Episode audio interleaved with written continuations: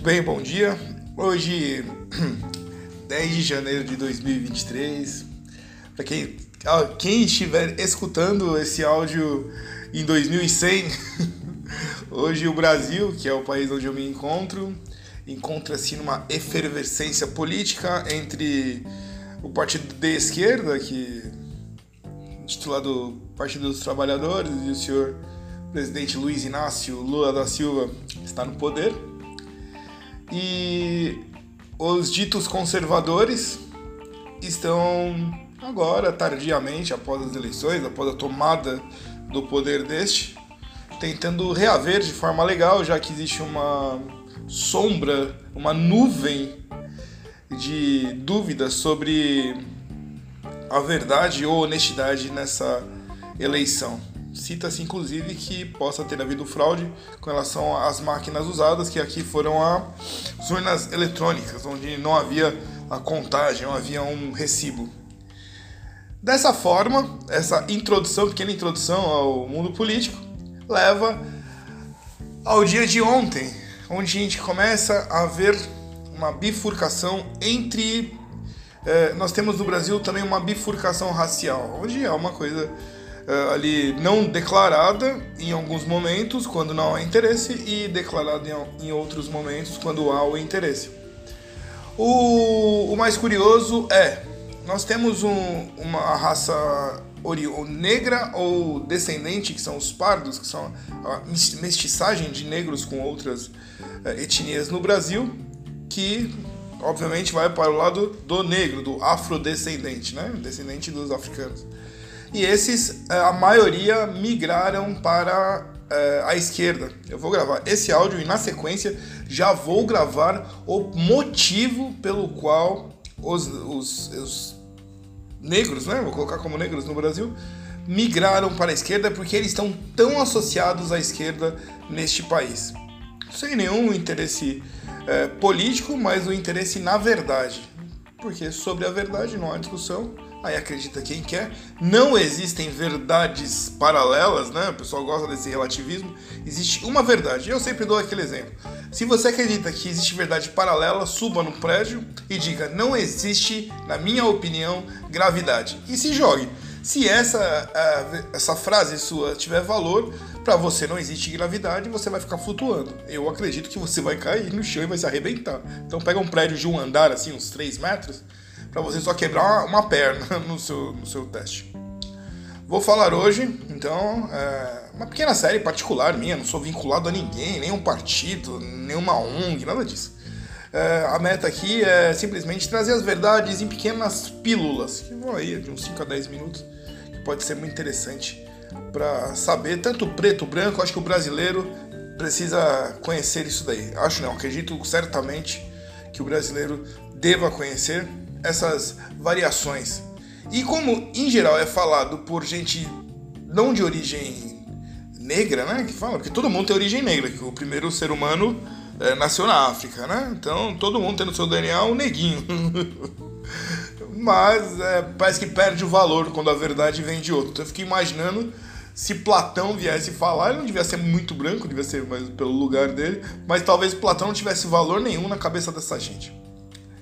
Uh, dessa forma, vamos falar sobre a palavra escravo.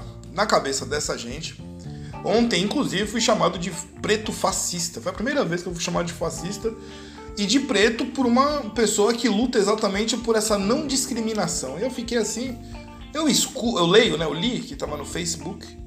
Eu fiquei assim, eu falei, como é que eu respondo uma situação dessa? Eu simplesmente bloqueei e fui embora, que é mais barato, fui, fui comer um doce de leite e fiquei feliz. A escravidão, obviamente, não começa no ano de 1500 com os nossos irmãos portugueses ali adentrando a África.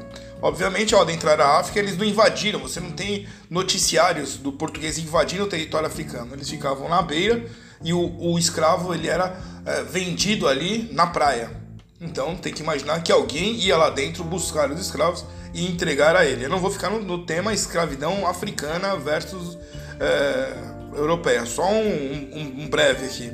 Então alguém buscava lá, só podia buscar alguém que conhecesse o território, logo quem entregava os escravos ao português era o próprio africano. Ali com intuito comercial, né? Se vendia tudo, se começou a vender, descobriu aí esse produto, né? esse produto, e aí era vendido. Essa é, começa ali, só que a história não começa em 1500, né? A história do o ser humano não começa em 1500 Antes, os, os, africanos também escravizaram ali. O ser humano tem esse, essa coisa né, de escravizar através de guerra, é, subjugamento financeiro. Às vezes uma aldeia tá quebrando ali. Imaginar uma situação, né? Tá lá pobre, aceitava a subjugação, então eu vou entregar meus filhos. Isso não precisa ir muito longe. Você voltar uns 40 anos aqui no Brasil, algumas pessoas entregavam os filhos porque não tinha como sustentar. Durante a guerra é muito comum isso daí também. Né? Então, antigamente tinha as tribos escravizavam umas às outras. E você pode então inverter a situação, já que é para criar o, ali é o símbolo da que é um símbolo muito feio, é o símbolo da submissão, da fraqueza. Aqui eles colocam o preto sempre como uns coitados e tem um motivo para isso. É, porque é mais fácil de dominar um coitado, né? Se você colocar o preto, por exemplo, vou falar agora. O, o africano é, também escravizou. Escravizou o povo de Israel. 400 anos os africanos aqui a gente não vê nos grupos de Facebook. Sou filho de faraó, sou um rei. Se todo mundo for filho de rei, né? Vai ter problema, porque a gente não vai ter o sapateiro, o alfaiate, o cara que faz o pastel. Então todos não podem ser filho do rei, né? Cada um tem uma função na sociedade. Mas como eles se colocam como é, filhos do faraó, então vamos lembrar que eles, o, o Egito, escravizou quase tudo ali ao redor, né? E escravizou o povo de Israel durante 400 anos, então está empatado, se for olhar, né? Aqui 305, 250 Estados Unidos, 350 Brasil. Então está tecnicamente empatado, se for olhar. Porém, eu vou falar sobre a palavra isso é só para provar que, assim, sem contar que toda a costa ali da África é, ocidental escravizou ali. Se você observar, eram os mouros muçulmanos, né? Então, toda aquela costa, a Espanha, Portugal, eles quase dominaram a Europa. Aqui isso não é contado no Brasil. Contado agora, seja bem-vindo. Então vamos lá, escravo. Da onde vem escravo? Vem da. Vou falar sobre a origem insólita da palavra escravo. Então vamos lá, o texto é o termo que é associado à tragédia dos africanos. É, ele tem sua origem muito longe do continente africano. Estão entre os ancestrais dos poloneses sérvios e ucranianos. Vamos lá, vamos fazer essa viagem? Na época dos Césares, tinha até uma, professora de filosofia na USP que ela, ela coloca lá que os romanos ninguém trabalhava. Mas como ninguém trabalhava, se você pegar é, é, é, Grécia, Roma, né?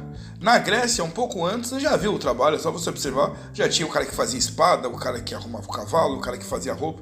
Já trabalhava. Pessoas, o ser humano ele trabalha desde o início. E ela coloca o trabalho como uma maldição divina. Ela usa lá o, o, o versículo de Gênesis, quando Adão e Eva é expulso do paraíso e Deus coloca: Eis que você trabalhará é, sob o suor do, da, do seu rosto. Isso, essa daí não foi a maldição. A maldição foi ter sido expulso. O trabalhar, ele, já, ele não, era, não foi uma maldição, foi uma estratégia de vida. É aquela coisa, ó, você agora não tem mais a proteção. Agora você vai ter que, sob o suor, que ele vai ter que pescar, vai ter que plantar, né? Então vai, vai suar. E é só assim você vai sobreviver. Aquilo não foi uma maldição de Deus. Deus em nenhum momento ali amaldiçoou Adão e Eva. Adão e Eva. Ele simplesmente deu a estratégia do que ele vai ter que fazer. Ó, meu amigo, para você agora ganhar a vida, né? Não vai ter mais, né? A facilidade, você vai ter que suar. Não é uma maldição, é só um fato. E ela coloca, claro, sempre, sempre tudo contra o, o status do cristianismo ou do judaísmo. Assim, eles têm um tesão sobre isso. Mas vamos lá, na época dos Césares ninguém tinha escravos. A palavra que eles usavam era servos. Óbvio, né? Estamos falando de Roma, então servos, o que deu origem à palavra servo, que também vem da origem do povo sérvio. Os servos, classe herdeira dos subjugados no fim do Império Romano, tornaram-se semilivres na Idade Média. E por isso foi preciso um novo termo para se falar em escravidão no sentido antigo, que era o escravo, a pessoa sem poder, que era um, um cidadão que era produto, era, era como um cavalo, como uma vaca, era de alguém. Vem do latim eslavos ou eslavos e do grego bizantino esclavos. Mas o que significa eslavo são os povos do leste europeu, dos quais descendem os poloneses, russos, tchecos e vários outros, e que foram escravizados em massa na Alta Idade Média. Então ali, eslavo, o termo eslavo, que vai dar slave em inglês, escravo em português, surge entre o século 9 e 10 na Europa por conta das derrotas desses povos em guerras contra germânicos que culminaram em sua escravização. Um ponto importante: nós estamos falando de duas pessoas brancas na Europa. Você observou que nesse momento já não existe mais, eh, não existe mais, ainda não tem, no século 9 e 10, não existe o, o ponto raça. Até porque Darwin ainda não tinha nascido escrito aquela teoria que já foi refutada um milhão de vezes e aí você, você continua falando raça. Então não existe o conceito raça ainda. Era território e povo.